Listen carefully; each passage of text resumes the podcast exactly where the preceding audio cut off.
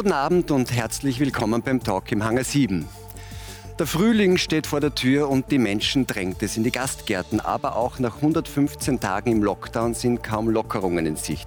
Stattdessen steht Meierhofen im Zillertal wegen 29 bestätigter Mutationsfälle ab Samstag komplett unter Quarantäne. Wenig Neues also von der Corona-Front. Geht es nicht langsam auch ohne Lockdowns? Kanzler Kurz drängt jetzt auf einen europäischen Impfpass. Ist das die Lösung? Wie viele andere Bürger ist Schauspielerin Nina Proll inzwischen nur noch wütend. Sie fordert die sofortige Öffnung des öffentlichen Lebens, denn mit diesen Politikern seien wir sonst auch in zehn Jahren noch im Lockdown. Keine Chance auf schnelle Lockerungen sieht hingegen der Wiener Mathematiker Peter Markovic. Die Virusmutationen bereiten ihm Sorgen. Eine Überlastung des Gesundheitssystems, sagt er, sei weiterhin nicht auszuschließen. Public Health-Experte Martin Sprenger besorgt hingegen zunehmend die Verarmung breiter Schichten. Wie eine Wende im Pandemie-Hickhack gelingen kann und welches Land dafür Vorbild sein könnte, das wird uns hoffentlich gleich erklären. Heißt das Vorbild vielleicht Schweden? Direkt von dort kommt heute Journalist Henning Rosenbusch zu uns. Er gilt als Deutschlands bekanntester Lockdown-Flüchtling, lebt seit acht Monaten in Schweden und ist entsetzt darüber, wie planlos unsere Politiker das Leben hier bei uns zerstören. Herzlich willkommen Ihnen allen. Frau Broll, es ist ziemlich genau auf den Tag ein halbes Jahr her, ja. dass Sie zum letzten Mal bei uns waren, hier Ende August. Ähm, wie es so nach sechs weiteren Monaten im Lockdown? äh, danke der Nachfrage. Ähm, den Umständen entsprechend würde ich sagen. Also es geht mir wahrscheinlich ähnlich wie allen anderen Österreichern oder sehr vielen Österreichern, ähm, die, die das letzte halbe Jahr in Österreich verbracht haben. Äh, man wundert sich, was alles möglich ist, würde ich sagen. Also wenn ich mir anschaue, was Sie so irgendwie auch publizieren, dann scheint mir, dass Sie sehr viel entspannter in diesem halben Jahr nicht geworden sind, was Corona betrifft. Also grundsätzlich habe ich schon so ein, ein, natürliches Phlegma in mir. Ich bin durchaus äh, äh, in der Lage, mit schwierigen Umständen umzugehen. Ähm, äh, ich, ich, bin auch äh, gewohnt durch meinen Beruf, dass es Ups und Downs gibt. Ähm, aber wo bei mir wirklich eine Grenze überschritten war, war äh, sicher die Entscheidung, dass die Maßnahmen jetzt auch unsere Kinder betreffen, also die, die Schließung der Schulen, äh, vor allem also die Maskenpflicht der 10- bis 14-Jährigen, da war bei mir einfach wirklich eine rote Linie überschritten, wo ich gesagt habe, das kann ich nicht akzeptieren und äh, ich, ich, ich werde auch nicht müde, darüber zu reden, wie man sieht. Aber das heißt, Sie haben einfach eine Wut angesammelt im Laufe der Zeit immer mehr. Ähm, die Sie auch stellvertretend, habe ich den Eindruck, für andere äußern. Das ist ja nicht nur so ein quasi Natürlich, also Bedauern der eigenen Lage, sondern ja. Sie haben so eine Art Stellvertreterrolle für andere eingenommen. Scheinbar äh, ist es natürlich, wenn man in der Öffentlichkeit ist, so. Ähm, äh, aber es ist tatsächlich so, dass, äh, äh dass ja jeder bereit ist, Einschränkungen auf sich zu nehmen und äh, möchte, dass die Risikogruppen geschützt werden und dass die Intensivstationen nicht überlastet sind. Da sind wir ja alle d'accord. Die Frage ist, äh, wie, wie weit sind wir zu gehen und welchen Preis sind wir bereit dafür zu bezahlen. Und wenn ich sage, unsere Kinder bezahlen den Preis für Willkür und für aktionistische Maßnahmen, dann sage ich, ich bin nicht bereit, diesen Preis zu bezahlen. Jetzt gehören Sie in der Branche immer noch zu denen, denen es vergleicht vergleichsweise gut geht, weil sie nicht nur von Bühnenauftritten mhm. abhängig sind, sondern auch Filmproduktionen machen. Ähm, wie schaut es denn sonst aus in der, in der Branche? Sie kriegen das ja mit. Na, schlecht, würde ja. ich sagen. Also, ähm, naja, es ist de facto so, dass, also ich weiß äh, mit dem heutigen Tag noch immer nicht, äh, wann äh, wir jemals auf der Bühne stehen können.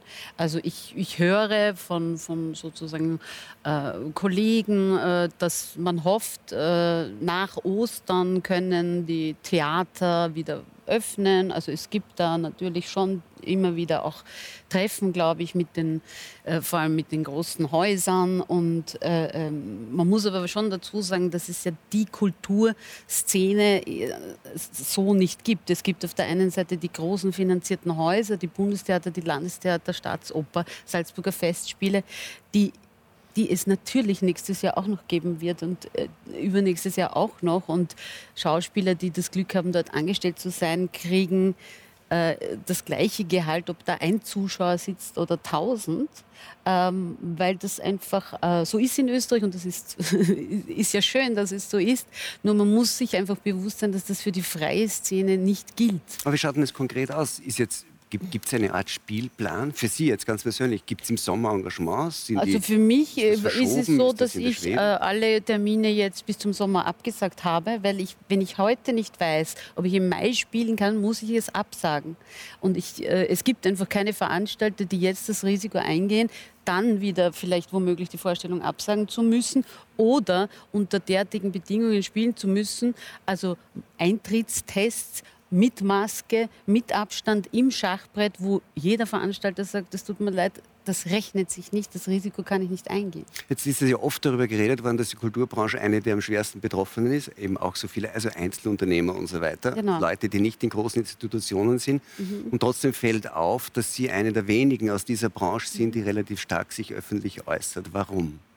Haben die Angst? Ähm, naja, ich glaube, da, ist, äh, äh, da, da, spielt vieles mit rein. Auf der einen Seite ist man natürlich, äh, will man sein eigenes Publikum nicht vergraulen. Nicht? Tun also Sie das? Kriegen Sie vom eigenen Publikum auch sehr viel Negatives? Also ich habe die, die mir jetzt noch treu sind, die, ähm, die werde ich auch behalten, sagen wir mal so. Und die anderen also, sind ja weg jetzt, oder? Und die anderen sind weg, glaube ich. Aber damit muss ich leben und äh, damit, äh, damit musste ich immer schon leben. Also ich, ich glaube, die Leute, die dann auch in mein Programm kommen, äh, und die dieses diese, diese Art oder die Persönlichkeit oder diese Haltung von mir nicht schätzen, denen wird auch mein Programm nicht gefallen. Also äh, ich glaube, so? damit muss ich leben, aber ich habe immer noch, äh, ich kriege so unglaublich viel Zuspruch und ich habe, wenn ich die Leute, die sozusagen äh, mich auch unterstützen und mir, also es schreiben mir wahnsinnig viele Leute, die sagen, bitte Frau Paul, machen Sie weiter, hören Sie nicht auf, Sie sind, äh, äh, äh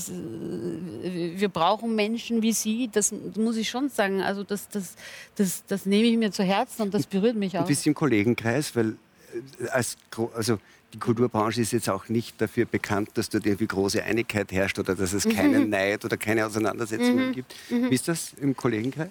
Also im Kollegenkreis ist es äh, zum Teil so, dass viele meine Ansichten auch teilen, aber sich nie, nie öffentlich äußern würden weil sie sich das einfach nicht antun wollen und nicht jeder möchte sich beschimpfen lassen als äh, verantwortungslos, als äh, Lebensgefährder, als Corona-Leugner und oder was auch immer einem da dann hinterhergeworfen wird.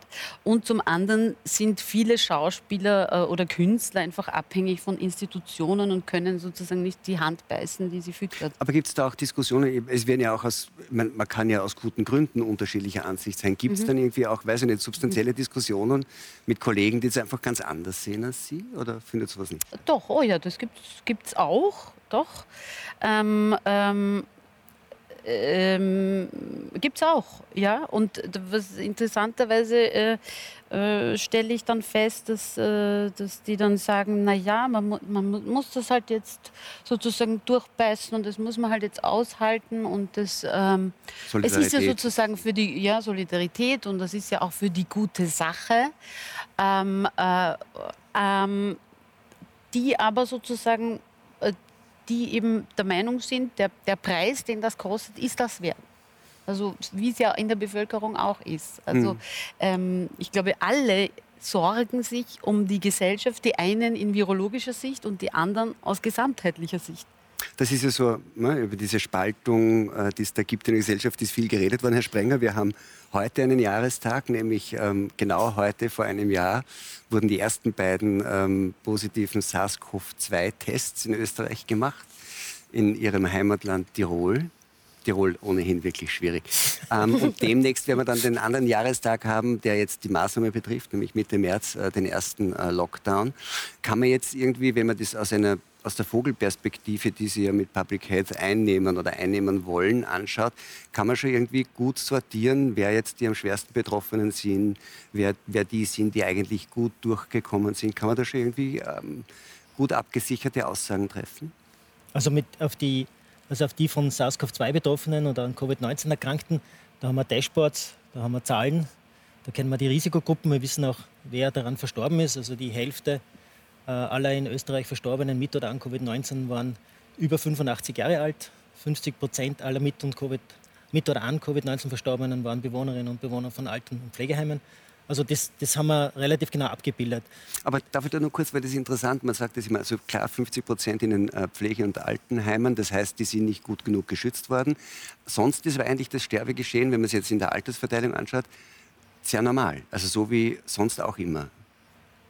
Ja, aber die Frage war ja sozusagen, was wir, was wir gelernt haben. Ja, also ja. da schauen wir schon genau hin. Also wir schauen genau hin, wer erkrankt, wer verstirbt. Also das versuchen wir zu erfassen. Und ich glaube, was auch ganz wichtig ist, wir versuchen auch diese Langzeitfolgen der Erkrankung besser zu verstehen und da zu verstehen, wie man das vielleicht, äh, wo man da vorbeugen kann und, und wer davon betroffen ist und warum jemand betroffen ist. Da ist der Scheinwerfer drauf. Und was jetzt immer klarer wird, und das ist ja das, was, was ich versuche immer reinzubringen in die Diskussion, ist, äh, was passiert auf der anderen Seite. Es geht ja nicht um ein Entweder-Oder. Also es geht ja nicht darum, äh, nichts zu tun zum Beispiel, das ist immer so ein Vorwurf. Nichts zu tun ist ja keine Option. Aber es geht immer zum wie viel müssen wir machen, damit das Krankheitsgeschehen und Sterbegeschehen bei Covid-19 auf ein Maß kommt, das wir akzeptieren und zu welchem Preis? Das wurde ja vorher schon gesagt. Mhm. Und der Preis ist das, was quasi das, was auf der anderen Seite passiert. Lässt sich der Preis schon bestimmen? Genau, und das ist die Unter- und Fehlversorgung von anderen Erkrankungen. Das ist jetzt evident. Das war nicht nur im Frühjahr so, das war nicht nur im Sommer so, das ist im Herbst so, das ist jetzt so. In der Rehabilitation, in der Prävention, überall. Überall passiert Unter- und Fehlversorgung von Tausenden von anderen Erkrankungen, akuten und chronischen Erkrankungen. Und dann sind da auch viele Todesfälle dabei, kann man das schon sagen? Weil sonst viele sagen, ja, in der Prävention, da sieht man ja nur, dass man eh viele Dinge gemacht hat, die gar nicht so notwendig waren. Aber dem müsste ja dem Dashboard der Toten und auf der Intensivstation gelandeten, müssten ja wahrscheinlich, damit es die Leute verstehen, dann auch solche Zahlen gegenüberstehen und sagen, durch diese Unter- und Fehlversorgung gab es weiß ich nicht, schwere so Verläufe so, von ja, anderen Krankheiten, so, viel, so viele ja, Tote. Genau. So und so viele zusätzliche Herzinfarkte. Ja.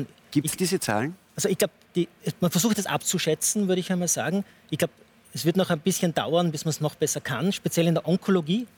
Also in der Onkologie, wo es ja um Früherkennung geht, um Behandlung von Krebserkrankten, man muss sich ja, man muss sich ja nur die Zahl vor Augen halten. Jeden Tag im Schnitt bekommen 200 Menschen in Österreich eine Krebsdiagnose. 200 Menschen. Jeden Tag sterben 70 Leute an Krebs in Österreich. Also das sind schon enorme Zahlen. Und wenn du da eine Unter- und Fehlversorgung ganz, mhm. darf ich ganz kurz ja. Und je später der diagnostiziert wird, umso höher ist die Wahrscheinlichkeit, genau. dass er dann verstirbt. Und, und, das ist natürlich auch schon seit April eigentlich in Diskussion und jetzt ein Jahr später sammelt man da die Daten und versucht das auch zu quantifizieren. Also da ist schon auch einiges äh, sozusagen. Äh Aber Sie, Sie, sagen, man versucht es zu quantifizieren. Ist es quantifiziert? Kann man zu irgendeinem dieser Gebiete Zahlen nennen? Weil das ist ja, glaube ich, auch die Schwäche in der Diskussion. Auf der einen Seite sind Zahlen, die sind jeden Tag in der Öffentlichkeit und am Dashboard. Auf der anderen Seite sind Leute, die sagen, man weiß, es gibt eine Fehlversorgung und das wird auch und dazu führen, aber es ist wenig an wirklichen ja, Zahlen da. Ja, stimmt. Ja, also anderen Ländern, die haben das, die haben das sozusagen auch schon, auch schon versucht, mit, mit verlorenen Lebensjahren und so darzustellen. Für Österreich kenne ich sowas noch nicht, aber wo wir es jetzt zum Beispiel sehen, sind, sind wir bei den psychosozialen Folgen. Also speziell den vorher angesprochenen Kindern. Also es gab jetzt im Jänner den Aufschrei der Kinder- und Jugendpsychiatrie, dass die, über, aber nicht nur in Wien, sondern eigentlich in allen Bundesländern überfüllt sind, voll sind, triagieren müssen, um das Wort zu verwenden, das ja auch verwendet wurde auf den Intensivstationen. Äh, und äh, das ist ja auch etwas, was, was eine Nebenwirkung ist. Und, und, dann kommen noch die wirtschaftlichen Folgen dazu, die, da, die eigentlich wieder auch gesundheitliche Folgen machen. Ich sage das ja auch immer wieder, Allein die Bedrohung von Arbeitslosigkeit und Arbeitslosigkeit erhöht das Krankheitsrisiko und das Sterberisiko. Und jetzt, ist es so, jetzt geht es um die Verhältnismäßigkeit. Also wie bei jeder, bei jeder Therapie auf der Behandlungsebene muss die Wirkung größer sein als die Nebenwirkung. Und diese Verhältnismäßigkeit, glaube ich, haben wir immer wieder verlassen in dem Aber ist, Es gibt ein Problem in der Diskussion. Ist das Problem vielleicht, dass wir von jetzt sterbenden Covid-Patienten und möglicherweise in 20 Jahren früher sterbenden Natürlich. oder schwer krank werdenden Menschen reden? Muss man auch verstehen. so sind wir Menschen, oder? Wenn wir jetzt Risiko sind, genau. dass wer stirbt, dann, dann, gewichten wir das deutlich höher als das Risiko, dass jemand in 20 Jahren, weiß ich nicht, einen schwereren Krankheit Ja, genau. Aber man könnte ja auch sagen, natürlich ist jetzt das Risiko da, dass die Intensivstationen überfordert sind.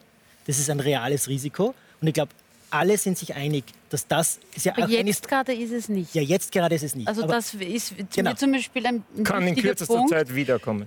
Sage ich nur. Das kann wiederkommen, Kürzeste kann Zeit. nicht wiederkommen. Das ist ja, kein, das ist ja keine, keine, keine Basis, Aber auf der ich eine Maßnahme aufbauen Na doch, kann. Oh ja.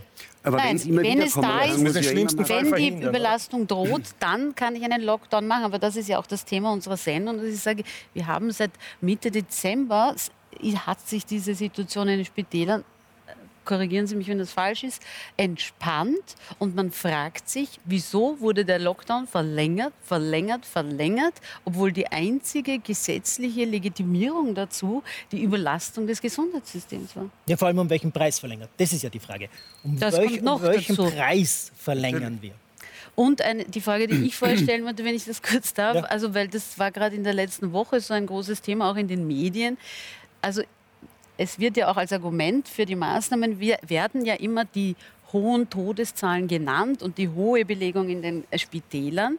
Und man hat es nach einem Jahr offensichtlich noch nicht geschafft, seriös zu ermitteln, welche Personen äh, sozusagen wirklich an Corona gestorben ist, wenn, wenn man hört, und das ist ja, leugnet ja nicht einmal jemand äh, in der Regierung und von der AGES, dass jeder, der einen positiven Test gehabt hat, 28 Tage vor seinem Ableben, gilt als Covid-Toter. Dann muss ich sagen, als Bürger kann ich dann das die, diese ganzen Zahlen ja nicht mehr ernst nehmen. Also entweder nimmt man das ernst und dann nimmt man aber auch ernst, äh, äh, ja.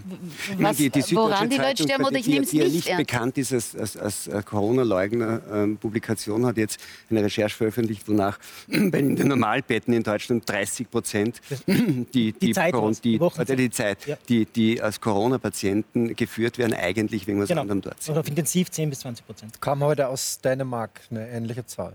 Und jetzt ist, aber bleiben wir ganz kurz bei dem Preis, weil der, der ist ja eigentlich das Wichtige ja, genau. in der Abwägung. Jetzt sagt man, es wird Spätfolgen geben geben, die sind irgendwie schwer gegenüberzustellen, akuten Risiken. Genau. Dann gibt es aber ja auch ähm, nicht nur gesundheitliche, einen gesundheitlichen Preis, sondern auch einen ökonomischen. Ne? Also es hat ja man könnte ja sagen, die Pandemie ist so eine Art Lupe, die die sozialen Unterschiede noch stärker gezeigt hat, die ohnehin immer da waren. Und sie hat sie aber eigentlich auch noch verschärft. Nicht? Genau, also das Krankheitsgeschehen ist schon ungleich, weil ja die Menschen in prekären Wohnverhältnissen, prekären Arbeitsverhältnissen, die häufiger chronisch krank sind, andere Risikofaktoren häufiger erkranken, also sie häufiger infizieren und häufiger erkranken, häufiger auch schwer erkranken. Hoher Migrationsanteil ja, und, und auf der anderen Seite wieder auch die ganzen Nebenwirkungen sind ungleich verteilt. Also wer wird arbeitslos, wer wird delogiert, äh, wer, wer, hat, wer, hat, sozusagen Kapital auf der Seite, um, um, äh, um wenn, wenn, er weniger verdient als sonst, äh, um da durch, über die Runden zu kommen. Diese Verhältnismäßigkeit wurde meiner Meinung nach viel zu wenig beachtet. Das wäre wie auf der Behandlungsebene, wo man einfach eine Chemotherapie fährt, koste es, was es wolle, sich nicht um die Dosis kümmert, nicht um die Zusammensetzung der Medikamente aus den Medikamentencocktails und nicht um die Dauer. Es ist mir vollkommen egal. Das Einzige, was zählt, ist die Tumorgröße. Der Tumor muss kleiner werden. Hochdosis Chemotherapie und es ist mir alles egal, alles egal, was und da Nebenwirkungen und es ist wurscht, was an Nebenwirkungen und das, das ist, und so beschreiben Sie jetzt die Maßnahmenpolitik. Jetzt kann man immer sagen, diese Verhältnismäßigkeit wurde nicht gewahrt. Aber heißt das konkret, man hätte andere Maßnahmen setzen müssen? Na, ich glaube, der Gerhard Gadlehner hat es gut auf den Punkt gebracht, zweimal in der letzten Woche. Wir haben es nicht geschafft, in den letzten Jahr die Datengrundlage zu schaffen, welche Maßnahmen in welchem Maßnahmenpaket, und ein Lockdown ist ein Maßnahmenpaket, ein Lockdown ist ein Maßnahmenpaket, welche Maßnahmen in welchem Paket wie wirken. Haben wir nicht geschafft. Uns fehlt die Datengrundlage. Uns fehlt auch die Datengrundlage, um ein besseres Verständnis des Infektionsgeschehens. Wir haben, wir haben weder Sozialversicherungsdaten verknüpft, wir haben ein Basisdatenset erhoben. Wir haben ganz viel Datengrundlage und Schaffung von Datengrundlage versäumt. Und das fällt uns jetzt auf den Kopf, weil wir haben kein Cockpit, wir haben kein Höhenmesser, kein Geschwindigkeitsmesser, wir haben irgendwelche Instrumente, mit denen wir irgendwie durch den Nebel fliegen. Und das verstärkt die Nebenwirkungen. Und das, das bringt diese Verhältnismäßigkeit sozusagen in eine Schieflage. Und deswegen sage ich, wir waren in vielen, vielen, also eigentlich meistens unverhältnismäßig unterwegs. Wir haben fünfmal mehr Nebenwirkungen in Kauf genommen, als wir eigentlich Wirkung erzielt haben. Eine der Folgen davon ist natürlich auch das, was Frau Broll vorher beschrieben hat, nämlich, dass es immer mehr Leute gibt, die sagen, ich mache da nicht mehr mit. Also es gibt ja, ne, es gibt ja so ein, ein, ein, ein, ein einen, wachsenden Unmut. Viele hm, fürchten auch, dass es sowas wie stärkere soziale Auseinandersetzungen gibt. Ähm, sehen Sie das auch? Ja, aber das hat ja wieder mehrere Gründe. Erstens, mit diesen Angst, ja, mit diesen Angstszenarien, wenn man das, wenn man das ständig, das Bedrohungsszenario unglaublich lang anhält, das ermüdet. Das, das, wir adaptieren. Stumpft ab. Ja, das, man stumpft ab. Und äh, das nächste ist, dass viele Maßnahmen gesetzt sind, die vollkommen widersprüchlich sind, die kein Mensch mehr versteht, ja, und zwar in allen Bereichen. Ja. Die sind nicht konsistent, wie die WHO sagt. Ja. Um Pandemiemüdigkeit zu bekämpfen, brauchst du konsistente, konsistente Botschaften. Das nächste ist, auch diese Message Control, diese Intransparenz, ja, ermüdet. Das ermüdet irgendwann einmal genau angesprochen. Die Parameter sind unser unscharf. Ja, man weiß nicht genau, ist das überhaupt klar definiert? Also die, die, äh, darf ich noch eine ja. Frage dazu stellen, weil gerade zum Beispiel diese Maßnahme wie Ausgangssperre, also für mich als Laie, das haben wir auch im August schon besprochen, sage ich, ist alles, was ich jetzt erfahren und gelernt habe, äh, was, mir, was die Fachexperten gesagt haben, das Infektionsrisiko im Innenräumen am stärksten. Warum verhängt man Ausgangssperren? Man müsste doch die Menschen animieren, rauszugehen, ja, an die frische natürlich. Luft zu gehen, sich zu bewegen genau. und man verhängt Ausgangssperren. Das ist die erste Unlogik, genau. die, die, mit der es schon beginnt. Und genau. das setzt sich fort bis hin zu, dass man, wir Schauspieler werden am Set, ich bin glaube ich über 50 Mal schon getestet worden und in Altersheimen wird nicht getestet. Das ist doch nicht logisch für niemanden mehr nachvollziehbar. Oder so heute, glaube ich, Schulen das, wird getestet. In, der mobilen Pflege darf der Test sieben Tage alt sein, beim Friseur nur 48 Stunden. Wir haben in, der, wir haben, wir haben in, wir haben in den Schulen 1,3 Millionen Tests in der Woche geschafft. Das hatten wir nie, zu keinem einzigen Zeitpunkt im, im, im, im, im Pflegebereich. Niemals. Ja? Also, Warum nicht? Ja, das ist das Paradoxe. Ja. Es gibt vielleicht eine Erklärung ja. dafür, aber das, das macht müde. Vorher war die Frage, warum ja. sind wir alle müde? Solche paradoxen Geschichten machen müde. Ja. Und äh, auch nach einem Jahr machen wir noch paradoxe Geschichten. Und das mit draußen, also die Kinder von, vom Sport abzuhalten, von Bewegung abzuhalten, das ist das paradox. Schlimmste. Das ist einfach. Das, ist das Schlimmste. Ja. Herr Markovic, sind Sie auch müde von ja. den Maßnahmen? Ja. ja, ich bin müde von der In Inkonsequenz der Maßnahmen. Ich bin müde äh, von der inkonsistenten Message, die wir eigentlich wöchentlich kriegen. Äh, ich bin müde von der sicherlich verfehlten Maßnahmenpolitik. Da stimme ich mit Ihnen beiden überein. Ähm, müde, Aber aus anderen müde, Gründen ja. Aus anderen Gründen, nicht? genau, weil die Message und die Durchführung äh, nicht an die Substanz der Epidemie geht. Da muss man meiner Meinung nach andere Länder anschauen. Schauen Sie Neuseeland an, schauen Sie Australien an. Dort ist das Ziel, das erklärte Ziel, die Ausrottung der Epidemie. Das war es in der EU und in der westlichen Welt, muss man sagen, eigentlich nie, sondern wir haben immer nur von einer Moderationsstrategie gesprochen und haben uns darauf auf auch irgendwie sozusagen geeinigt, äh, EU-weit zumindest. Es kommt dann zu so einem Oszillieren der Maßnahmen, einmal stärker, einmal ein bisschen schwächer, um dann irgendwelchen Leuten zu gefallen, irgendwelchen Gruppen macht man da wieder auf, dann bemerkt man, die Zahlen gehen wieder hoch, dann dreht man wieder leicht zu ich denke, die Message, die gesendet wird, die politische Message ist inkonsistent, inkonsequent. Die Leute wollen das nicht mehr mittragen und es ist verständlich, dass es Also konsistent wäre aus Ihrer Sicht eine Zero-Covid-Strategie? Konsequent wäre gewesen, es ist zu spät dafür. Wir schaffen das nicht mehr, jetzt geht das nicht mehr. Die Zero-Covid-Strategie, die kann man abschminken. Und, und was kann man jetzt tun stattdessen? Was wäre dann jetzt konsistent Zum in der Situation? Beispiel äh, bin ich der Meinung, dass ein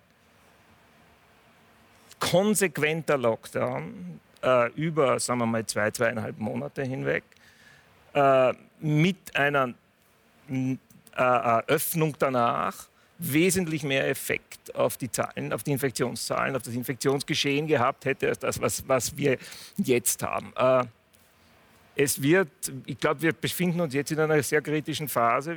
Keiner von uns weiß eigentlich, wie die Mutationen reagieren werden, äh, wie sehr die dominant wären im Infektionsgeschehen.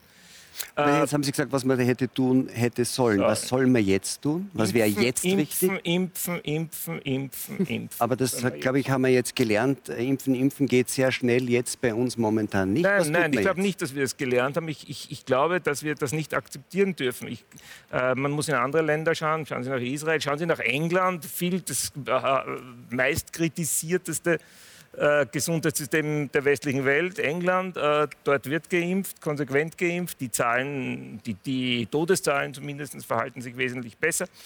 Äh, ich denke, wir sollten diese Fehlorganisation, die zurzeit in der österreichischen Impfpolitik äh, und im, im Impfplan vorliegt, die sollten wir nicht akzeptieren. Das ist meiner Meinung nach das Hauptproblem. Das ist die einzige Chance. Und ich bin vor circa zwei Monaten hier gesessen und ich habe die Prognose abgegeben, dass wir im Sommer wir als Gesellschaft im Sommer wieder, im Sommer dieses Jahres wieder auf einem halbwegs normalem Niveau sein werden. Und ich muss sagen, heute wie heute, die Prognose ist nicht zu halten. Es wird der Sommer nächstes Jahr sein und es wird nicht der Sommer dieses Jahr sein. Äh, wir haben eine, eine Durchimpfungsrate von, korrigieren Sie mich bitte, 3% 3,5% Das ist lächerlich, lächerlich, lächerlich. Das muss man den Politikern ganz einfach sagen. Jetzt ist es so, dass sich alle einig sind in dem Gefühl offensichtlich, dass die Regierungen überfordert sind mit dem, was sie tun, möglicherweise aus unterschiedlichen Gründen. Ähm, mein nächster Gast kommt direkt aus Schweden, ähm, Herr Rosenbusch. Ähm, sie wollten im letzten Sommer eigentlich, glaube ich, nur eher Urlaub machen äh, in, in Schweden, einige Wochen bleiben und jetzt sind Sie seit acht Monaten dort und leben eigentlich auch dort, haben Ihre Wohnung in Deutschland ähm, aufgegeben. Das ist nämlich auch etwas, ne? also wie man es anders macht, ob man jetzt zustimmt oder nicht. Denn für Schweden hat das anders gemacht. Wie kam es dazu, dass Sie ähm, Deutschland den Rücken gekehrt haben und nach, nicht nur auf Urlaub, sondern zum Leben nach Schweden gegangen sind? Ja, es hatte unterschiedliche Gründe. Ähm ich war von vornherein vorbereitet, dort auch zu bleiben. Also ich habe mir ein Kombi besorgt, und habe den vollgepackt mit allem, was ich brauche und habe auch meiner Schwester den äh, den Haustürschlüssel gegeben, zur Not, dass sie die Wohnung auflöst und habe dann eben gesagt, okay, ich mache erstmal Urlaub und schaue mir auch die Entwicklung an, was so passiert. Ein ausschlaggebender Punkt war mit Sicherheit, dass ich beobachtet habe in Deutschland, dass sich im August ähm, bei gleichbleibender Positivrate um die 1% die Zahl der Tests verdreifacht hat und wir wieder mit steigenden Zahlen konfrontiert waren. Und da habe ich daraus geschlossen, oder kommt vielleicht dann doch noch mal ein Lockdown. Und ich war von Beginn an kein Fan dieser Lockdown-Politik. Ähm, habe von Beginn an diese, die Schwierigkeiten gesehen, die dann eben an anderen Stellen auftreten. Habe auch in der Zeitung, für die ich zu der Zeit gearbeitet habe, sofort ein Interview angeboten mit einer Psychologin, was was sagt die mit eben zu Kindern, die jetzt zu Hause sind, zu Alleinerziehenden etc. pp. Gibt also über die Kollateralschäden sozusagen. Genau, genau. Und habe eben diese Verhältnismäßigkeit in, in Frage gestellt. Und ja, ähm, der Plan war dann erstmal Urlaub zu machen, abzuwarten, was passiert in Deutschland. Und wenn dann eben nochmal Lockdowns kommen, hatte ich auch vor, ich habe zwar sehr viel fotografiert die letzten Jahre, aber ich weiß, dass ich auch schreiben und recherchieren kann. Dann habe ich eben auch aus Schweden berichtet, weil ich da ein Defizit sehe hier in der Berichterstattung. Also Ihnen ist in Deutschland mehr oder weniger Lockdown auf den Kopf gefallen. Sie wollten nicht mehr. Ich war nicht so betroffen. Ich habe als Journalist eine Ausnahmegenehmigung gehabt. Ich durfte immer raus. Äh, ich war auch während des Lockdowns tagtäglich draußen, musste Fotos machen, berichten. Aber ich sehe eben die Schäden und ähm, bin damit konfrontiert. Ich bin auch in der Künstlerszene sehr vernetzt, habe da einiges mitbekommen oder in der Veranstaltungsszene, wie es den Leuten da geht. Und äh, wie gesagt, ich habe schon im März das nicht für richtig gehalten, dass äh, da ein Lockdown geschieht und habe da immer mit Argusaugen nach Schweden geguckt. Schweden hat mich jetzt gar nicht so als Urlaubsland interessiert, aber das war das Konzept, das dort. Ähm Ganz genau. Und ich wollte mir das dann auch live anschauen, wollte mit den Leuten dort sprechen, wie die das sehen, wie die damit zurechtkommen. Aber es hat Sie ja schon auch persönlich angegriffen, oder? Was da passiert ist in Deutschland. Ja, ein Stück weit. Also ich sag mal so, ähm,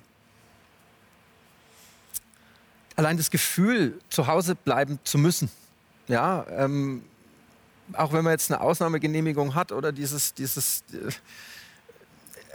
ich habe immer das Gefühl gehabt, äh, dass die westliche Gesellschaft sitzt viel auf Eigenverantwortung. Und ähm, es war irgendwie ein bedrückendes Gefühl. Und als ich dann nach Schweden gekommen bin, also ich bin über Kopenhagen, da war damals auch in Dänemark alles noch recht locker. Es gab keine Maskenpflicht, nur in, hatten sie kurz, äh, kurz zuvor in den öffentlichen Verkehrsmitteln eingeführt.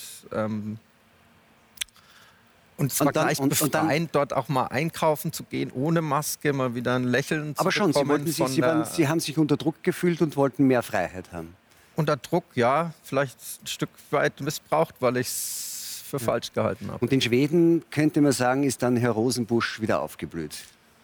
Oh ja, also mir hat es sehr gut getan. Natürlich ist es ein wunderschönes Land. Ich habe dort auch Urlaub gemacht, bin die, die Westküste entlang, dann äh, nach Osten Richtung Stockholm, habe mir die zwei Seen angeguckt. es war auch ein Urlaub, der war, ist immer befreiend auf eine Art und Weise, ja, aber... Ähm aber jetzt ist ja Schweden, war ja von Beginn an, schon im letzten Frühjahr, immer sehr umstritten, auch in den Diskussionen. Und gerade jetzt, als Sie heute ähm, aus äh, Schweden zu uns gereist sind, gibt es also Nachrichten aus Schweden, dass dort jetzt irgendwie auch die Politik sich möglicherweise ändert, verschärft wird. Das heißt, wie ist das dort jetzt? Ist, wird da jetzt auch irgendwie die, werden die Schrauben auch angezogen?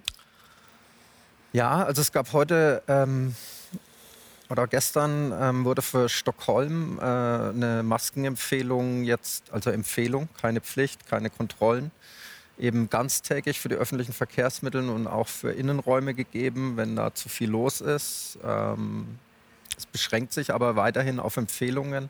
Die stärkste Einschränkung ist jetzt im Moment, dass äh, die ähm, Restaurants und Bars ab 8 Uhr schließen abends. Das ist aber, ist, aber das Leben ist ja doch noch überhaupt. sehr anders in Schweden als bei uns, oder? Absolut, absolut. Also Haben Sie den Eindruck, dass die, dass die Bevölkerung das dort nach wie vor mitträgt oder, oder ist das schwierig?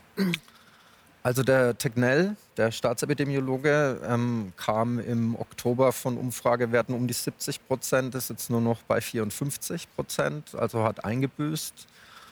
Ähm, aber ja, ich denke, dass die Mehrheit der Schweden diesen Weg noch trägt und vor allem am letzten Wochenende, da gab es richtige Jubelschreie unter den Fans von Herrn Tegnell. Ähm, da wurde eine Studie veröffentlicht und zwar die Übersterblichkeit in Europa im Vergleich. Und ähm, da ist zum Beispiel Schweden mit 7,6 Prozent hinter Österreich mit 11,1 Prozent. Also, und es ist im unteren Drittel der EU. Deutschland ist noch vor Schweden mit knapp über 5 Prozent Übersterblichkeit. Für das Jahr 2020. 20, genau, genau. Ist eine Studie veröffentlicht worden und das hat in den einschlägigen Covid-Foren in Schweden, das sind sehr viele, also das sind insgesamt rund 200.000 Schweden allein auf Facebook irgendwie in diesen Gruppen mhm. organisiert. Da gucke ich mich dann auch immer um, wie da so reagiert wird. Und es hat für regelrechte Jubelschreie gesorgt, weil sie gesagt haben, wir haben alles richtig gemacht, weil wir eben auch auf die Kollateralschäden geguckt ja, haben. Und es ist ja nicht so, dass die Schweden, das möchte ich noch dazu sagen, dass die Schweden nichts gemacht hätten. Ja, wir streiten uns jetzt nicht um nichts machen oder, oder, oder gar nichts, sondern die Schweden, ähm, zumindest sage ich mal, ich nehme mal die Jugend weg und die Studenten mit 25, die haben zu mir im Sommer gesagt, es gibt keine Pandemie mehr, wir feiern wie vorher. Aber der Rest, der große Rest, die achten auf Abstand äh, im Supermarkt. Die, die, da wird schon geguckt und ähm, auch Hände waschen und so weiter ist empfohlen und man sieht überall Schilder und es gibt auch Einschränkungen, was die Veranstaltungsgrößen angeht. Also es ist nicht so, dass in Schweden nichts passiert ist. Nur insgesamt gesehen, und das hat mir eben ganz besonders imponiert an diesem schwedischen Weg, sie haben versucht, die Kinder rauszunehmen aus dieser ganzen Geschichte. Und das spürt man einfach. Also ähm, ich habe da jetzt Schulen besucht oder ähm, auch mal mit Eltern gesprochen. Oder gestern zum Beispiel habe ich jetzt auch mit ähm, zwei die wollte ich eigentlich filmen und mitbringen, ging, hat dann aber leider nicht geklappt. Die sind im Moment im Homeschooling, weil die ähm, oder waren im Homeschooling bis vor zwei Wochen, weil die gymnasiale Oberstufe in Schweden auch ins Homeschooling gesch geschickt wurde, also die letzten zwei Klassen vorm Abitur. Und die haben das schon als belastend empfunden, ja. Ähm, auch dass sie jetzt zum Beispiel zu veranstaltungstechnisch nichts stattfindet, kein Kino zeitweise stattgefunden hat und so weiter, die langweilen sich auch. Aber die haben immerhin noch die Möglichkeit, die können, die waren zu fünft gestern unterwegs, die sind ein bisschen shoppen gegangen und auch zusammen einen Kaffee getrunken und trotzdem beschweren sich, dass ihnen was fehlt. Sie überzeugt der schwedische Weg ja nicht so, ne, Herr Markovic, oder schon? Ich glaube, Schweden hat eine, wie Sie sagten, eine ganz andere Abstandskultur als wir. Es ist, glaube ich, schwer zu vergleichen. Ich glaube, wenn wir hier in Österreich oder in Mitteleuropa den schwedischen Weg gehen würden, würde das äh, ganz, ganz schlimme Folgen haben. Äh, weil? Und, und, weil wir ganz andere, zum Beispiel Abstandskultur haben. wenn Sie in den österreichischen Supermarkt gehen, dann sehen Sie nicht das, was wir gerade ge gehört haben, sondern Sie sehen die Leute an der Kasse im Wesentlichen aufeinander kleben. Ja? Ich glaube, das ist ein Weg, der für uns. Würde ich nicht unbedingt. Ne, dann müssen aber Sie mir sagen, in welche Supermärkte Sie gehen. äh, in Tirol. In Tirol. okay. Äh, ich glaube, der schwedische Weg ist für uns nicht äh, propagierbar. Und außerdem, muss ich sagen, die Zahlen so toll sind die nicht. Wenn ich die Sterbezahlen, Todeszahlen, Covid-Fälle, Fallzahlen anschaue, dann. Ich habe es ja von der Übersterblichkeit gehabt, Gesamtsterblichkeit. Ja, ja, ne? ist schon klar. Aber, aber, aber auch selbst die Covid-Zahlen ähm, sind im, im, mittleren Bereich in Europa. Also es ist nicht so, man hört immer, der schwedische Weg ist gescheitert. Entschuldigung, das sage ich nein. Wenn man dem EU-Vergleich schaut, 12, 12, Schweden... 12.000 Tote?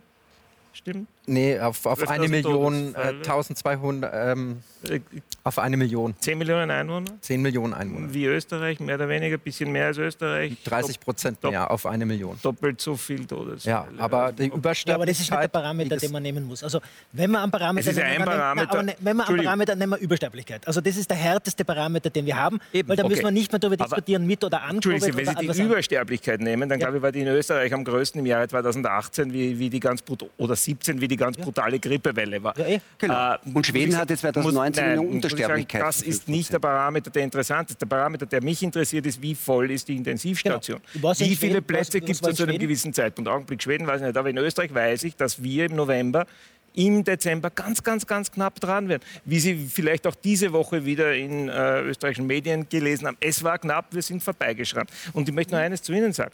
Äh, wenn Sie sagen, wir haben jetzt keine Gefahr und die Intensivstationen sind frei und so weiter. Stimmt. Nur mit exponentiellem Wachstum, in dem wir jetzt wieder sind, kann das so schnell gehen. Wir reden von Wochen. Innerhalb von wenigen Wochen kann das System explodieren. Und äh, wir, kennen alle das wir kennen alle das Präventionsparadox. Äh, Wenn es dann nicht passiert, dann war der, der die die Maßnahmen gesetzt hat, schuld. Äh, äh, kennen wir alle, hat doch hier so stattgefunden. Aber ähm, heißt das nicht, Herr Markovic, wenn man, wenn man das so anschaut, wie siehst du, was ja legitim ist, wenn, wenn wir sagen, Tatsache ist, es kann immer passieren. Und wir müssen immer sagen, better safe than sorry. Dann müssen wir eigentlich im Dauerlockdown bleiben, weil sonst kann es immer passieren. Dann, dann müsste man wieder auf eine Ausrottung des Virus hinarbeiten. Die Frage ist, wie kann man die Epidemie, die Pandemie äh, am besten bekämpfen. Und ich, was meine Meinung dazu ist, ist, dass die Strategie, die wir gefahren sind, keine gute war. Und, aber äh, sondern längere, härtere Lockdowns, sagen Sie? Läng, nein, härtere Lockdowns auf beschränkte Zeit und dann wohl kontrollierte, konsequente Öffnungsstrategie. Aber beschränkte Zeit heißt bei Ihnen zwei, zweieinhalb Monate, haben Sie gesagt. Wie viel hatten wir im letzten Jahr? Zweieinhalb Monate, denke ich, und das hat funktioniert. Richtig? Wir hatten einen guten Sommer, wir hatten einen vertretbaren Herbst, bis zur Mitte des Herbstes zumindest. Äh, und das ist zurückzuführen zum, äh, zum, Großteil auch auf die Härte des Lockdowns, der stattgefunden hat. Aber wie erklären Sie sich dann, dass exponentielles Wachstum in Schweden offensichtlich nicht stattgefunden hat?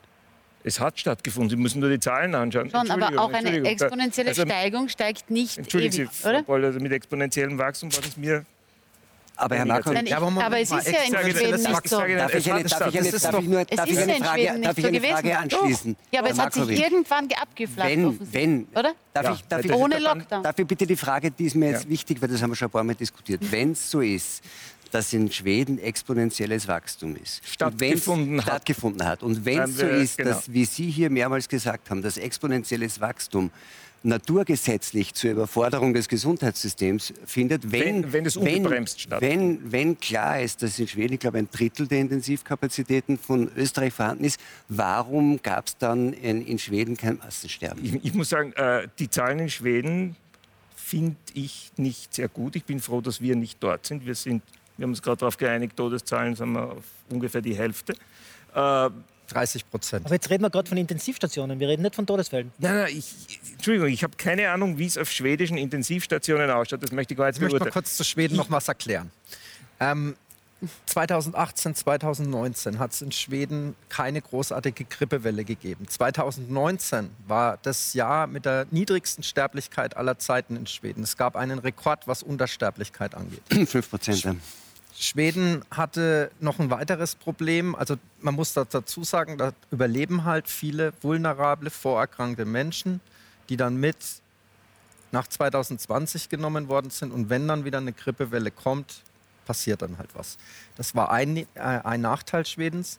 Ein weiterer Nachteil Schwedens war, auch jetzt im Vergleich zu den anderen skandinavischen Ländern, sie hatten genau in dieser Woche, als Ischgl stattgefunden hat, ähm, Ferien, Winterferien in Schweden. Und da waren sehr viele Schweden gerade aus Stockholm in Ischgl und haben das dann mit nach Stockholm gebracht. Und daher auch am Anfang wirklich ein Desaster in, in Stockholm.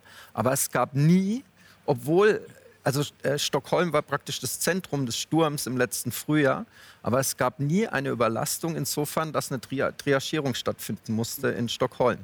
Und um es abzuschließen, Tegnell hatte bereits im Februar gesagt, er hat sich die Daten aus Wuhan angeschaut, wir müssen mit aller, aller Macht unsere Alten schützen.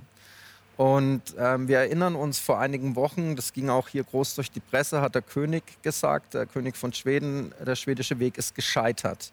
Und es wurde hier so ein bisschen so verkauft, als ob das jetzt im Großen und Ganzen der schwedische Weg gewesen wäre. Aber nein, das hat sich auf einen Untersuchungsausschuss in Schweden, auf einen parlamentarischen Untersuchungsausschuss bezogen. Und zwar wurde untersucht, warum wurden Tegnells Auflagen in den Heimen nicht umgesetzt.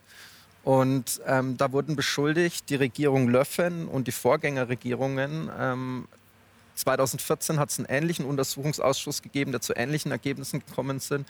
Es gab eine Teilprivatisierung in den Heimen. Gut, aber das Problem, das Problem, das ist nur Personal etc das haben wir hier auch. Sie haben das ja schon erwähnt. Auch bei uns sind ja 50 Prozent oder knapp 50 Prozent der genau, Todesfälle. Das, das eint, in, in, das eint in, alle europäischen Länder. In manchen Ländern ist es ein bisschen mehr, manchmal weniger, wie bei uns in den Bundesländern. Da gibt es Bundesländer, das ist ein bisschen mehr und ein bisschen weniger. Aber das, ist, das, ist das, das eint eh alle europäischen Länder. Ja. Die Frage ist noch einmal, also Herr Markovic sagt, äh, die Übersterblichkeit ist nicht äh, so quasi die, die maßgebliche oder der ja, Goldstandard, schon. das sind die Intensivstationen. Er sagt, den, bei den Intensivstationen sind wir im November, Dezember knapp vorbeigeschrammt und das kann man eben nur verhindern durch harte Maßnahmen. Geht dann nur dieses Auf und Ab? Muss man immer wieder zumachen? Die Frage ist, was sind die Ziele in einer Pandemie? Und die einzigen expliziten Ziele, die ich von Österreich kenne, ist eine Überlastung der Intensivversorgung verhindern. Vollkommen valides Ziel, vollkommen gerechtfertigt. Ein zweites Ziel kann sein, dass die Sterblichkeit oder die Übersterblichkeit nicht, äh, nicht viel höher sein darf als im Schnitt der letzten fünf Jahre.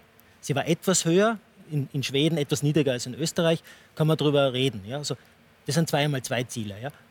Dann Frage haben wir, und dann ist die Frage, welche Strategien wenden wir an? Da gibt es die Eindämmungsstrategie, die Schutzstrategie, die Folgenminderungsstrategie, das sind typischen pandemischen Strategien.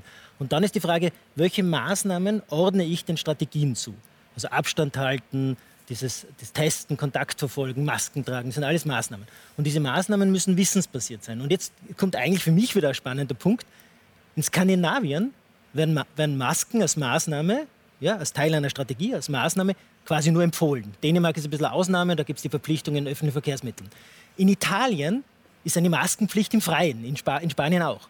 In Österreich sind FFP2-Masken. Also in ganz Europa haben wir eine Maßnahme, die wissensbasiert sein soll und vollkommen unterschiedlich gehandhabt wird. Da frage ich mich schon nach einem Jahr, was hat die EU getan, um eine Maßnahme, die nicht unwichtig ist, auf eine solide Wissensbasis zu stellen. Und jetzt kommt noch ein Satz.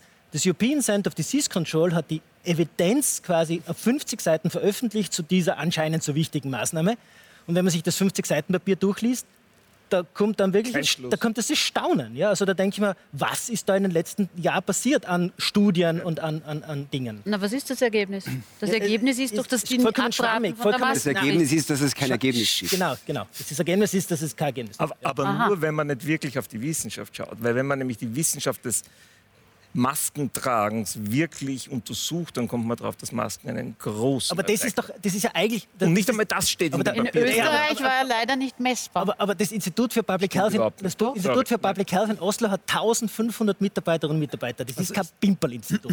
Wenn die glaub, sagen, wenn die sagen, sie empfehlen es in Norwegen, dann, dann haben sie vielleicht einen Grund oder sind das alles alles sozusagen Sie, unwissenschaftliche. Das, nein, ich, Aber heißt, das, nur, dass, halt, heißt das nur, dass das European Center for Disease Control die Maskenwissenschaft nicht so gut versteht wie Sie? Oder was heißt das? Es gibt äh, eine ganz wichtige Sache, was Masken betrifft. Man muss die Physik des Maskentragens anschauen. Ja? Und da geht es nicht um die Virologie, da geht es um die Physik. Und da muss man verstehen, dass Aerosole die Ausbreitung verursachen und dass Masken die äh, Ausbreitung genau dieser äh, äh, äh, Stoffe nochmal, aufhalten. Ich habe überhaupt ich hab nichts gegen Masken. Ich, nichts gegen Masken. Halt, ich hätte nur gerne eine Wissensbasis. Ja, okay, ich hätte gerne eine Wissensbasis. Wenn, wenn der Effekt Sie, so groß ist. Wenn Sie einen Virologen fragen ja. oder einen Epidemiologen zu Masken fragen, dann werden Sie wahrscheinlich eine ganz andere Antwort kriegen, als wenn Sie einen Physiker fragen. Aber, und aber, ich glaube, die, in der Physik. aber wenn die Wissensbasis so stark ist, wenn der Effekt so groß ist, dann Entschuldigung, schauen Sie China an. Während alle Länder das gleiche Epidemie machen. 2003 war das, 2003. Äh, China, die, die Eindämmungsstrategie von China der SARS-Epidemie, und die funktioniert hat nebenbei, ja, waren Masken. Na, ich glaube das ja gern. Nochmal, ich glaube das gern, aber mich wundert es trotzdem. Warum gibt es in, in Europa dazu keine ganz, ganz klare Meinung. Ja. Wie zu vielen anderen Fragen, wo man ja ganz klar sagen, Aber das wirkt so oder so. Also Sie wissen doch wahrscheinlich besser als ich, dass die WHO sogar im ich glaube, im Februar noch gesagt hat, Masken sind völlig sinnlos. Kompletter Blödsinn. Heute wissen wir, kompletter Unsinn. Ja, wir wissen es eben nicht, haben wir ja jetzt gerade sagt, gehört. die Masken sind gut. Wir haben zwölf Jahre, wir haben, wir, haben zwölf, wir haben zwölf Jahre Daten- und Wissensprobleme, das ist auch schon öfter diskutiert worden. Und wir hatten zwölf Jahre eine Abwechslung von Entspannung und, und Angstanspannung, möglicherweise hin und wieder sogar Panik. In Tschechien, und das ist ein interessantes Beispiel, ist es jetzt wieder so weit, da hat man jetzt wieder Alarm geschlagen ähm, und sagt, es droht wieder unmittelbar eine Überlastung des Gesundheitssystems wegen der explosiven Zunahme an Corona-Fällen. Vielleicht schauen wir uns das kurz an. Rette sich wer kann. So titelten tschechische Zeitungen nach zuletzt über 15.000 Neuinfektionen innerhalb von nur 24 Stunden. Und das spiegelt sich jetzt auch auf den Intensivstationen des Landes wider. Über 1300 Covid-Erkrankte werden dort aktuell behandelt. Die Zahl der Todesfälle beläuft sich mittlerweile auf fast 20.000. Mit diesen Zahlen liegt das Land weltweit im Spitzenfeld. Dabei galt Tschechien lange Zeit auch dank konsequenter Maßnahmen als Vorbild. Jetzt aber explodierten die Zahlen trotz Ausgangsbeschränkungen, geschlossenen Geschäften, Lokalen und Hotels und einer Maskenpflicht sogar im Freien. In so einer Situation ist das Land noch nie gewesen. Wir bitten um die Hilfe des Auslands, sagte der stellvertretende Gesundheitsminister Wladimir Czerny jetzt bei einer Pressekonferenz. Tschechiens Ministerpräsident Andrej Babiš plant nun weitere Verschärfungen. Ob die Bürger das so mittragen, ist allerdings fraglich, denn rund 76 Prozent der Tschechen misstrauen der Corona-Strategie ihrer Regierung. Ich glaube, ich habe vorher gesagt, äh, wir haben das jetzt seit zwölf Jahren statt seit zwölf Monaten. Das war wahrscheinlich ja, schon, ein, schon, ein, Ausblick. So äh, das war schon die, ich habe hab leider die Moderationskarte des Jahres 2033 offensichtlich in der Hand gehabt. Herr Sprenger, ähm, kann uns sowas in Österreich auch wieder passieren? Also, no Herr Markovic sagte schon, also, also, es geht sehr schnell, nicht? Also unwahrscheinlich ist nichts. Es ist immer, also, also, mit Wahrscheinlichkeiten zu arbeiten, ist in der Medizin ist alles Wahrscheinlichkeiten. Ja, also wie, wie, wahrscheinlich heilt etwas wieder zusammen, wie wahrscheinlich wird wieder etwas gut, wie wahrscheinlich wirkt dieser Blutdrucksenker äh, senkend auf Herzinfarkte und so weiter. Das sind alles Wahrscheinlichkeiten. Ja. Natürlich, so, solche Szenarien sind wahrscheinlich. Die, ja, wie wahrscheinlich? Äh, wie, genau, die Frage ist, wie wahrscheinlich. Also möglich sind sie. Sie sind, sie sind möglich, ja. ja. Äh, aber wir hatten es in Tschechien schon einmal, vor gar nicht so langer Zeit. Genau. Ähm, und dann war es wieder ruhig. Wir hatten es in Portugal, wir hatten es in Spanien. Man sagt, das fahrt jetzt rauf und die große Katastrophe.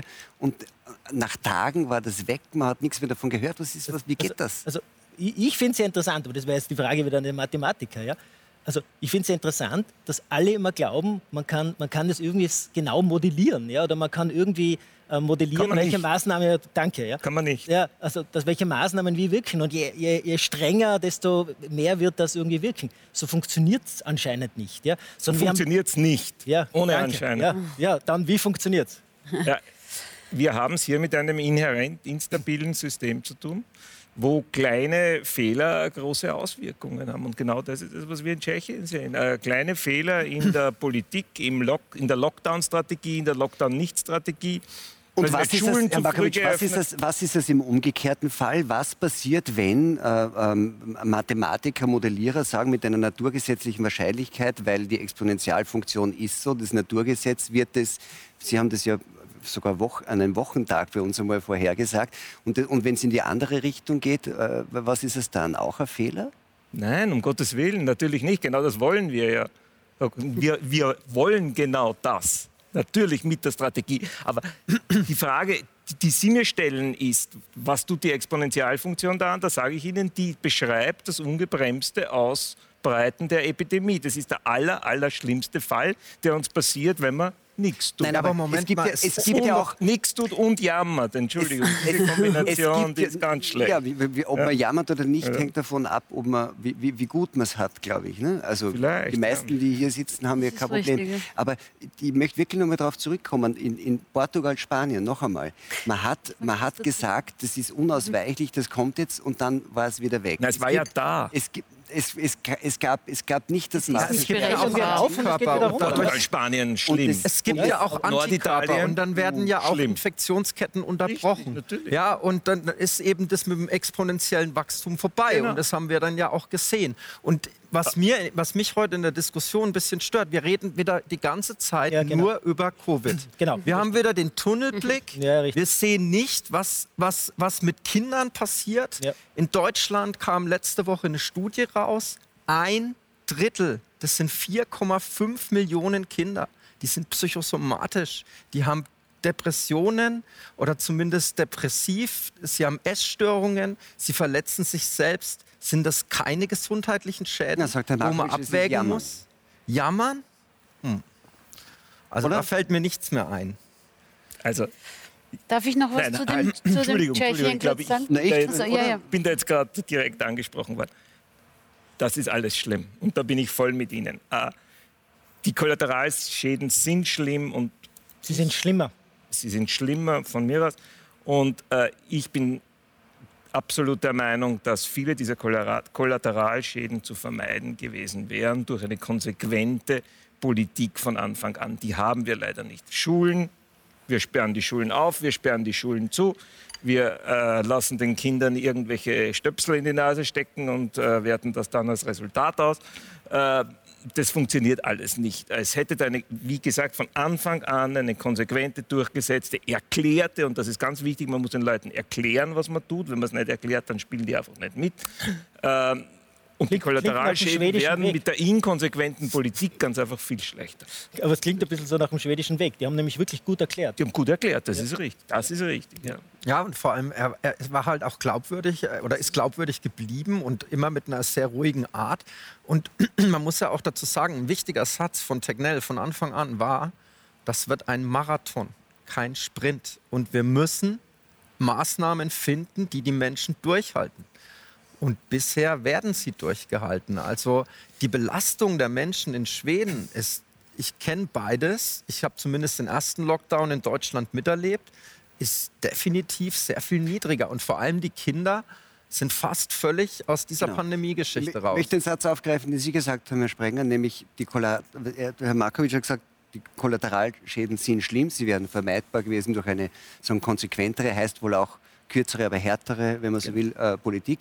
Sie sagen, die Kollateralschäden sind schlimmer. Ja. Das ist weil das ist dann in der Bewertung dieser Sache auch für die Zukunft schon Ja. wichtig. Sie sagen eigentlich recht eindeutig, die, äh, die Politik, die wir gehabt haben, hat dazu geführt, dass die Kollateralschäden schwerer wiegen Genau. als das, was wir eigentlich im Genau. Covid-Geschehen erreicht haben. Also es gibt ja, gibt ja die Burden of Disease Study Group in Deutschland, die hat jetzt eine sehr renommierte Gruppe, die hat sich mal bewertet, wie viele Lebensjahre, nicht gesunde Lebensjahre, sondern Lebensjahre sind verloren gegangen in Deutschland.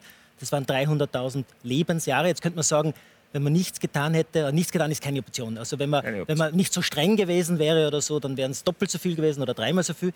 Äh, Und also auf der einen Seite beginnt man ja schon zu bewerten. Auch im Nature war jetzt eine Publikation drüber. Also be be- beginnt zu bewerten.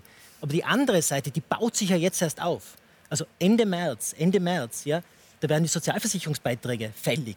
Ja, da werden die Kammerbeiträge fällig. Dann enden diese Insolvenzantragsaufschiebungen. Da beginnt die Arbeitslosigkeit in Österreich erst so richtig. Also die psychosozialen Folgen, die sind ja nicht in der Krise da, sondern die kommen ja Jahre, wenn nicht sogar noch viel später. Alles das, was wir jetzt im, im Bildungssystem äh, angerichtet haben bei den Kindern, das geht an manchen, vielen Kindern spurlos vorüber, aber an vielen Kindern prägt das die gesamte Biografie. Wir haben 1,7 Millionen Kinder und Jugendliche. Wenn nur jedes zehnte Kind, jeder zehnte Jugendliche ein gesundes Lebensjahr verliert, sind es 170.000 gesunde Lebensjahre. Und das ist enorm, das sind unglaubliche Zahlen. Und deswegen sage ich, es ist schlimmer. Es ist vielleicht schon viel schlimmer. Ja? Und es, es kommen ja noch andere Dinge dazu, nämlich die Unter- und Fehlversorgung von Krankheiten und alles das. Also wenn Sie anfangen aufzusummieren, da wären Sie gar nicht mehr fertig. Das wäre auch übrigens schön, wenn wir das einmal anfangen zu rechnen. Übrigens auch, es wurde immer gesagt, ja, wenn, äh, wenn wir nicht schließen, wird die Wirtschaft mehr leiden. Ja? Da möchte ich mal dazu sagen, es gibt jetzt die, die ziemlich feste Zahlen für 2020. Ähm, Schweden sagt über sich selbst, wir haben 2,5 Prozent Minus Bruttoinlandsprodukt. Die EU schätzt 2,9. Für Deutschland sind wir bei 5 und für Österreich bei 7,5. Ja? Und das, oder, oder 6. Ich muss, bei Österreich bin ich mir jetzt nicht so sicher, Entschuldigung. Aber man muss, man muss das alles sehen. Ja? Und was, was ich auch, äh, ich weiß jetzt, ich kann jetzt nicht für Österreich sprechen, aber was in Deutschland aus meiner Sicht definitiv nicht stattgefunden hat, ist eine Güterabwägung. Dass man sagt, okay, wir müssen unsere Alten schützen und wir tun da das maximal Mögliche, aber wir haben auch andere Bevölkerungsgruppen, genau. die wir durch diese Maßnahmen schädigen. Und da müssen wir schauen, dass wir einen guten Mittelweg finden. Und das habe ich vermisst und vermisse ich bis heute. Und wie hätten wir das tun sollen? Indem man zum Beispiel Gesundheitsfolgenabschätzungen macht. Ja, die stehen auf der, auf der Homepage vom Bundesministerium für Gesundheit und Soziales steht Gesundheitsfolgenabschätzung, steht genau drunter. Warum macht man das? Damit man die negativen Effekte. Und zu welchen Maßnahmen hätte das Schulschließungen zum Beispiel oder, oder ein, eingeschränkter Schulzugang. Die skandinavischen Länder haben sich alle geschlossen, alle geschlossen für den Schutz von unter Zwölfjährigen entschieden. Schulen unter Zwölfjährige werden durch Maßnahmen nicht belästigt. Warum? Weil die Gesundheitsfolgenabschätzungen, die dort gemacht worden sind, eindeutig ausgefallen sind. Die, die Maßnahmen schaden viel, viel mehr, als sie nutzen. Natürlich bringt es einen gewissen Nutzen, die Volksschulen eingeschränkt zugänglich zu machen. Na, Aber der, Nutzen, der Schaden ist viel größer. Ja. Jetzt ähm, eine, der, eine der Folgen, die das auch haben wird, ist zumindest die Befürchtung vieler Menschen, und wenn ich Sie richtig verstehe, Frau Brohl, ist das auch Ihre Befürchtung, ist, dass das, was irgendwie so im Verhältnis zwischen Staat und Bürgern gerade passiert, mhm. dass das irgendwie ein Dauerschaden werden könnte, nicht? Naja, das ist schon zu befürchten, weil äh, erstens ist der Demokratieverlust äh, und das ist ja, das, weil wir jetzt noch von Schweden gesprochen haben, das ist, finde ich, neben allen anderen Dingen, das, was, was sozusagen die Schweden uns wirklich voraus haben, ist, dass die Bürger nicht sozusagen äh, äh, entmündigt wurden, infantilisiert wurden und sozusagen das Vertrauen in die handelnden Personen relativ gut äh, erhalten geblieben ist. Und äh, äh, es gibt scheinbar bei uns immer noch keinen Konsens darüber, ob wir eigentlich glauben, dass der erwachsene Mensch, der Wähler, mündig und eigenverantwortlich handeln kann oder ist oder nicht. Also es wird ja ständig wiederholt das Mantra, die Masse ist einfach zu blöd, zu dumm, die wissen ja nicht, was für sie selbst gut ist, sie handeln unverantwortlich, sind launisch, sind egoistisch und sind einfach nicht und in der Lage. Doch da gar nicht. Darum geht es sehr wohl, ja, weil wenn ich nicht. permanent, wenn ich das nicht glaube, wenn wir darüber keinen Konsens finden, ob der erwachsene Mensch mündig ist und auch so behandelt werden kann, äh, dann brauche ich keine Demokratie mehr und dann verliere ich, äh, also dann Natürlich, kann ich kein einziges Virus Wahlergebnis akzeptieren. Demokratie ist sowas von wurscht. Bitte? Aber uns Dem ist Virus nicht wurscht. Dem Virus ist es wurscht, aber mir ist es nicht wurscht. Das verstehe ich schon. Nur Sie müssen irgendwas gegen die Ausbreitung des Virus tun. Also bitte, was, schla halt, möchte, halt, halt, was ja. schlagen Sie vor? Ich was schlage vor, alle Maßnahmen fokussiert Weg. auf alten und Pflege und auf die Risikogruppen. Das ist, wäre ein Vorschlag.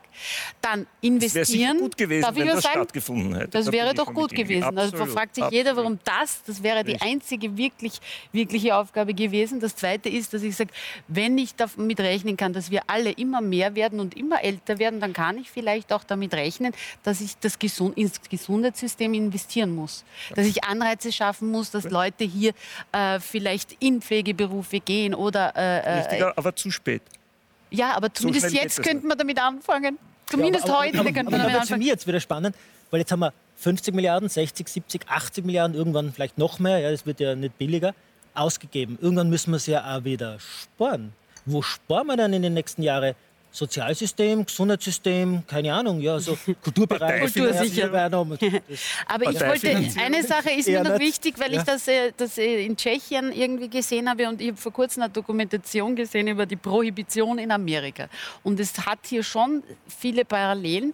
Also, weil das ja, wir haben ja den virologischen Imperativ ausgerufen, alles Viren bestimmen unser Leben. Wir haben alles. auch dazu. Wir, ja, wir haben. Wo, wo Mathematisch-virologischer. Das habe ich vom Herrn Fleischhacker. ja. Ihr also, habt sicher auch irgendwo geklaut. Alles hat sich den, den, den virologischen äh, Gegebenheiten äh, unterzuordnen. Das ist, finde ich, eben demokratiepolitisch einmal fraglich, weil wenn es überhaupt einen absoluten Wert gibt, dann ist das die Würde des Menschen und die wurde hier bei massiv verletzt. Bei den Alten, bei den Jungen, bei den Müttern, ich weiß es gar nicht wo überall. Bei den Müttern? Ja, weil. Wie, wie, wie genau? Ich, ich, also es wurde hier alle Werte, die ich, die, die, die mir als Mutter etwas bedeuten, wurden hier äh, äh, äh, äh, mit Füßen getreten und in Frage gestellt, wie man mit den Kindern umgegangen ist. Man betrügt sie um ihre Zukunft, man betrügt sie um ihre Bildung, man betrügt sie um ihre sozialen Kontakte. Kinder sind im Wachstum, Kinder Kinder brauchen andere Kinder. Und wenn es nach Virologen geht, hätten alle unsere Kinder die letzten Wochen kein einziges anderes Kind gesehen. Bleiben wir ein bisschen realistisch. Wir reden von einer hoffentlich sehr begrenzten Zeitspanne. Wir reden ja, schon ja. über Das würde ich auch, aber also die nächsten zwei Wochen sind entscheidend. Wir haben die Studie aus Deutschland. Es ist ein Drittel aller Kinder. Ja? Also das ist jetzt keine, keine Pille-Palle-Zahl. Und ich, muss möchte mal noch was, was dazu sagen, auch zu nein, Tschechien. Und das ja, sind nein, wir wieder bei... Ich muss, ich muss nämlich auch was sagen. Wir haben nicht einmal bei weitem nicht mehr ein Drittel unserer Zeit. Und bevor die um ist, ja. möchte ich einfach ganz kurz noch, tut mir leid, dass das so ein harter Cut ist, in die Zukunft schauen. Sie haben es schon erwähnt. Ähm, also Ausrottungsstrategie vorbei, geht nicht mehr. Ähm, das mit den Lockdowns auf und ab wird auch schwierig. Und Sie haben es ja schon äh, erwähnt, eigentlich, und darauf zielt ja jetzt vieles, was passiert, in anderen Ländern effizienter als bei uns.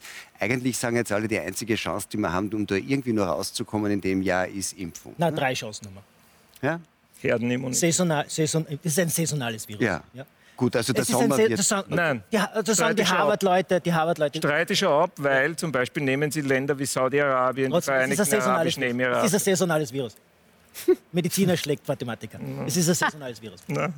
Die Durchseuchung, wir haben, wir, haben, wir haben eine Durchseuchung wir haben eine Durchseuchung zunehmen und impfen, impfen, impfen. So, also es sind drei Dinge. Zwei und drei. Ja. Gut, und jetzt, und jetzt, und wie wird das jetzt mit dem Impfen?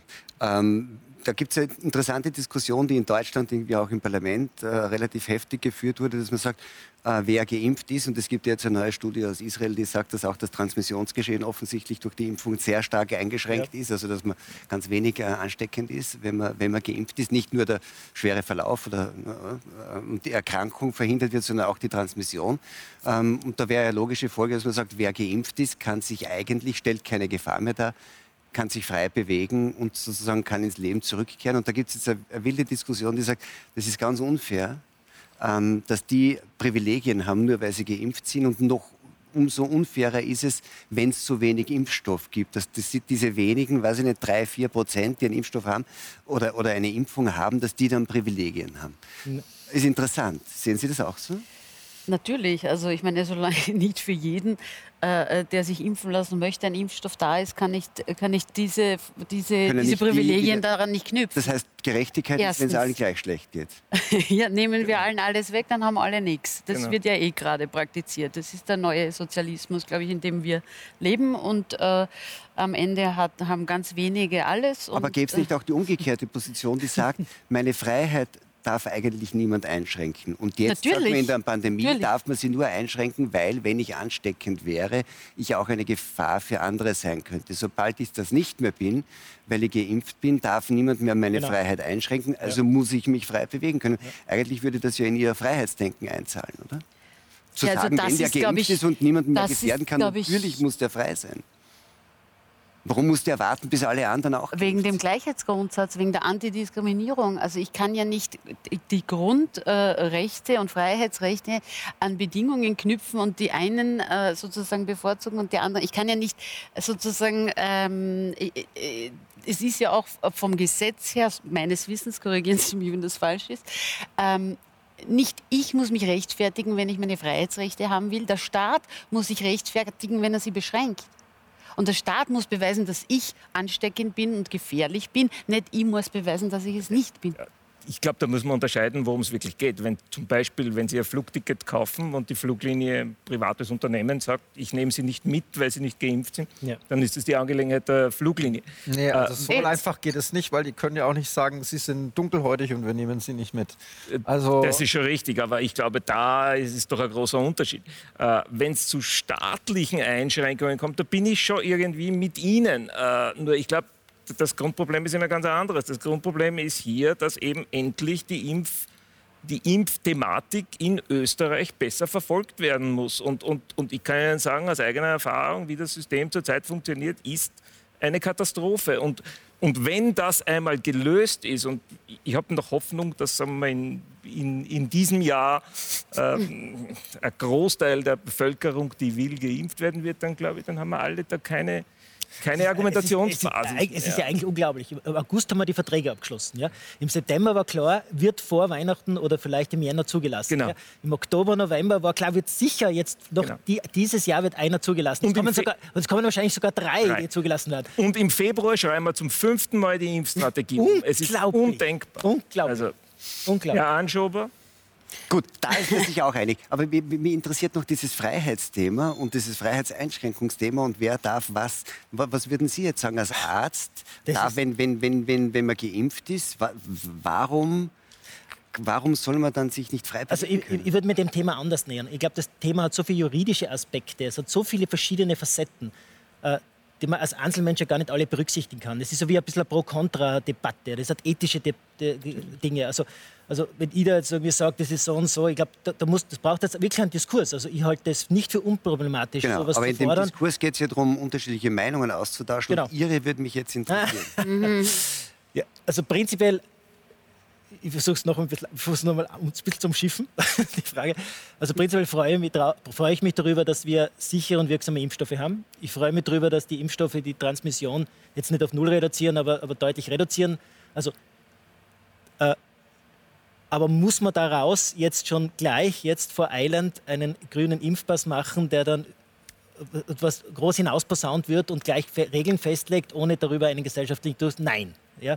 Sondern bitte lassen wir uns jetzt einmal Zeit. Erstens haben wir noch nicht alle Zugang zu Impfstoffen. Ja? Also es ist ja. das ist kein Thema im Moment. Genau, danke. Es ist kein kein Thema. Fra fragen Sie mich in zwei Monaten wieder. Aber ist es wirklich kein Thema? Ich meine, es gibt 4%, die geimpft sind. Und jeder Einzelne, der geimpft ist, so Ja, aber die weiß ich nicht, wie meine ja für Mutter sich selbst. oder Also vielleicht auch wie ihr nur Vater. weil sie keinen schweren Verlauf Warum wollen. sollen die unter Einschränkungen leiden, wenn sie nachweisen, für Solidarität. niemanden eine Gefahr Aus Solidarität. Nein, aber, das, das- aber, das, aber die Solidarität, die akzeptieren wir in die andere Richtung ja, Ja, dann nicht. dagegen. Da sagen die Maßnahmenbefürworter Doch, sagen ja in auch, die, in die das müssen sie aus Ja, Solidarität eben. Deswegen sage ich, aus Solidarität musst du Das jetzt. Entschuldigen das ist jetzt was Retourkutsche. so. Genau, das ist Was die haben. Sie davon, wenn der 88-Jährige auf der Straße mit einer Maske gehen muss? Aber, aber nehmen wir ein anderes Beispiel. Ich bin sowieso gegen die Nehmen wir, nehmen wir ein anderes, Sie nehmen sind wir, überhaupt dagegen, dass nehmen wir ein irgendjemand anderes Beispiel. Auf der Straße ist für mich Jetzt Maske haben, wir, wirklich. jetzt haben wir in den Alten- und Pflegeheimen, in Alten- und Pflegeheimen haben wir jetzt eine relative Durchimpfungsrate in Österreich. Welche Freiheiten bekommen diese 94.000 Menschen in den Alten- und Pflegeheimen in Österreich, wenn sie zwei Impfungen haben? Hoffentlich möglichst viele. Ja? Möglichst viele.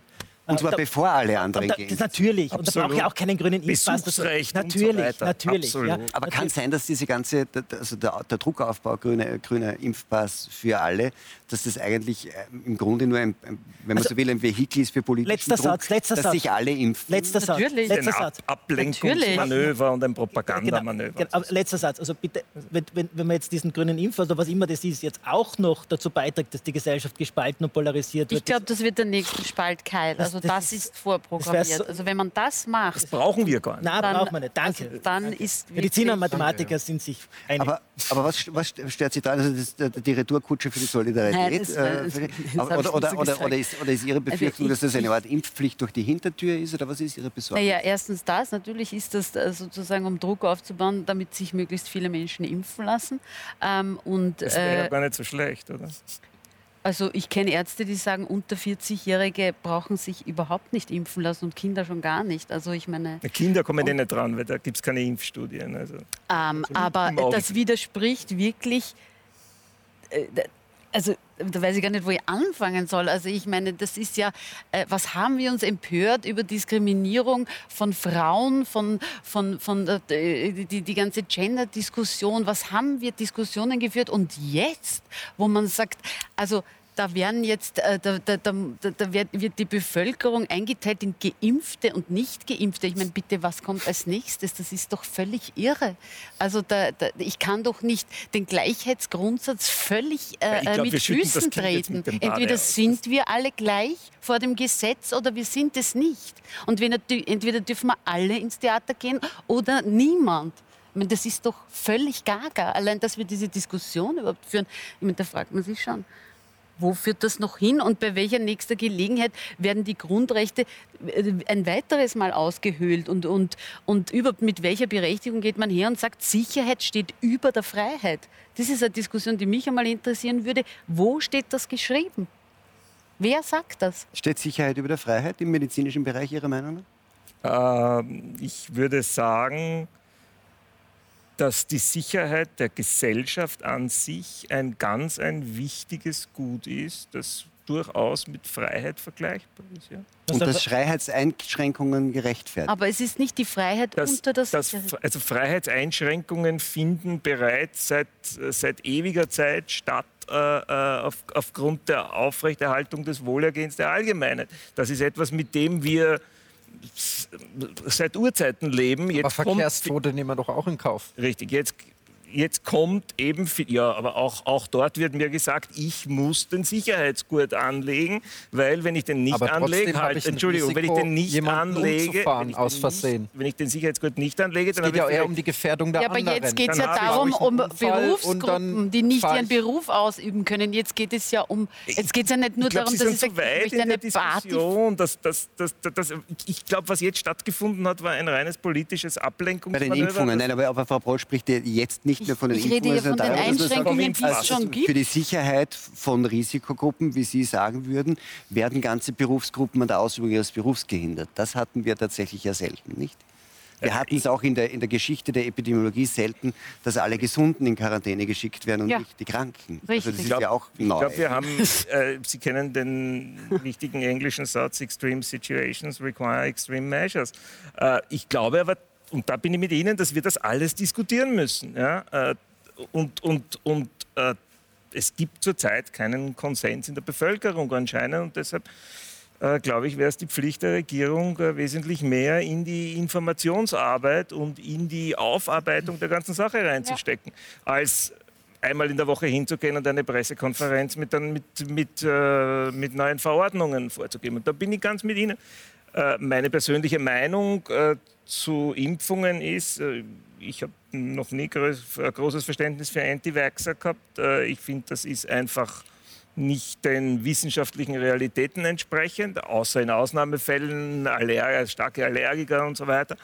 Ähm, ja, dass dann im Endeffekt äh, äh, Geimpfte irgendwelche Erleichterungen, wie zum Beispiel einen, sagen wir mal, einen leichteren Zugang zu, zu Flugreisen und, und Hotelaufenthalten und so weiter haben werden, ist etwas, das ich äh, akzeptieren kann, auch im Rahmen der Ja, das ist jetzt gut gesagt. Sie sagen, Sie können es akzeptieren. Sie sind ja, äh, wie der Mathematiker so schon sagt auf Lateinisch, ein Beatus Possidens, nämlich ein glücklicher Besitzer einer Covid-Impfung, die Sie in Saudi-Arabien äh, verabreicht bekommen haben, weil Sie dort ähm, ein, ein Resident sind, weil Sie dort auch unterrichten. Ähm, ging das leicht dort? Es ging per App, völlig unproblematisch. Man kann sich als Resident die App runterladen, man gibt seine äh, Nummer auf der Residency Card ein, äh, man gibt sein Alter ein, dann kommt eligible, non-eligible und dann kriegt man einen Impftermin und dann geht man dorthin und dann ist man und in 15 Minuten ist Wie man viel, wie draußen. viel Prozent So der. Bevölkerung sind dort geimpft? Bitte? Wie viel Prozent der Bevölkerung sind dort geimpft? In, ja, also ich kann Ihnen sagen, die, ich kenne die Zahlen der Vereinigten Arabischen Emirate, das sind 40. 40 40 Prozent. In, in Saudi-Arabien wird es wahrscheinlich bei 20 ungefähr liegen im Moment. Also nur immer wesentlich mehr als wir haben. Und, und wie gesagt, es funktioniert per App. Äh, auch wenn man Covid-positiv ist, dort muss man eine App runterladen. Äh, die Quarantäne wird per App geregelt. Das wird wahrscheinlich wieder wahnsinnig ist das schwer. mit Rechten verbunden dort? Also ist dort die gleiche Diskussion, Geimpfte versus Nicht-Geimpfte? Da ist die gleiche Diskussion. Absolut. Zugang zu Flugreisen, Zugang in öffentliche äh, äh, Institutionen, auch Zugang zu öffentlichen Plätzen. Absolut. Wie ist das in Schweden mit dem Impfen? Große Bereitschaft oder auch schwierig? differenziert. Ähm, Anti-Vaxxer werden dort auch so ein bisschen als Aluhüte Verschwörungstheoretiker, aber es gibt halt eine Vorgeschichte mit Vielleicht der Schweinegrippe. Anti-Vaxxer sind Impfgegner. Impfgegner, ja. Wobei, da möchte ich auch mal differenzieren, ja. Ich bin, würde mich nicht als Impfgegner sehen, aber diese neuartigen Impfungen, die sehe ich schon etwas differenzierter und würde da schon noch gerne etwas länger warten und mir mal angucken, was da in ein, zwei, drei, vier, fünf Jahren passiert.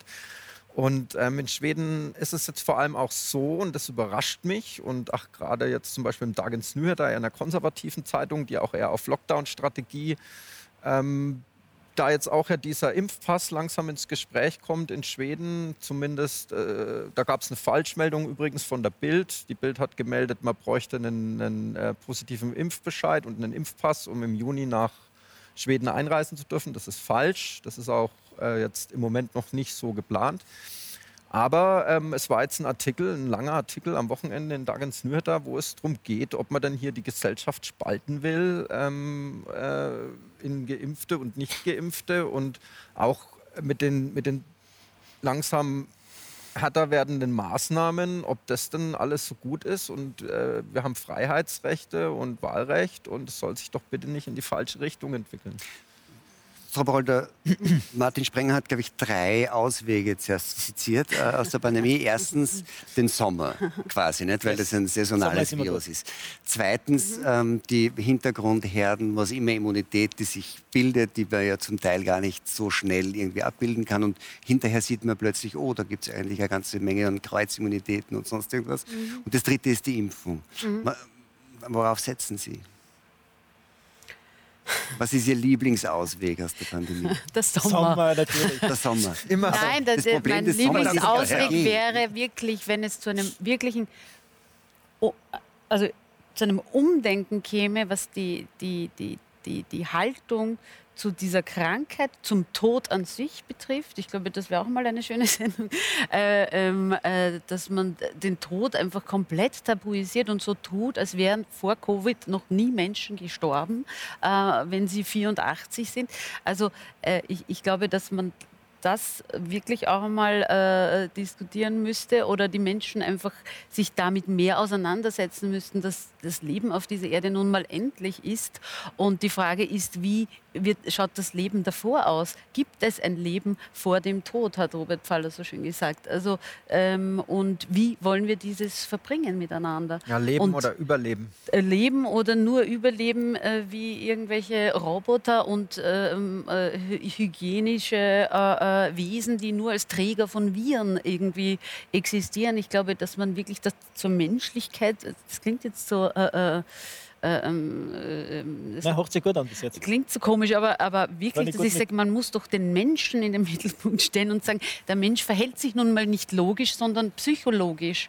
Und äh, nicht jede Maßnahme, die am Papier oder vielleicht für Virologen logisch klingt, ist dann in der Umsetzung Ganz genau. möglich genau. und, und lebbar. Für einen, für der Mensch ist nun mal mehr als nur ein Träger von Viren. Ja. Es ist ja auch so, der, der österreichische Philosoph äh, äh, Anton Polster hat vor kurzem gesagt, auf die Frage nämlich im Öffnen von der Gastronomie, hat er gesagt, äh, ist ein Leben ohne Heurigen möglich? Und er sagt, es ist prinzipiell möglich, aber, aber sinnlos. sinnlos. Genau. Ähm, und die Frage, ob es ein, ein, ein Leben nach dem Tod gibt, kann ich Ihnen nicht beantworten. Ich weiß, es gibt ein Leben nach der Sendung. Ähm, und unsere ist heute leider schon aus. Voll, meine Herren, vielen Dank für dieses Gespräch. Danke. Ihnen einen schönen Abend und hoffentlich bis zum nächsten Donnerstag beim Talk im Hangar 7.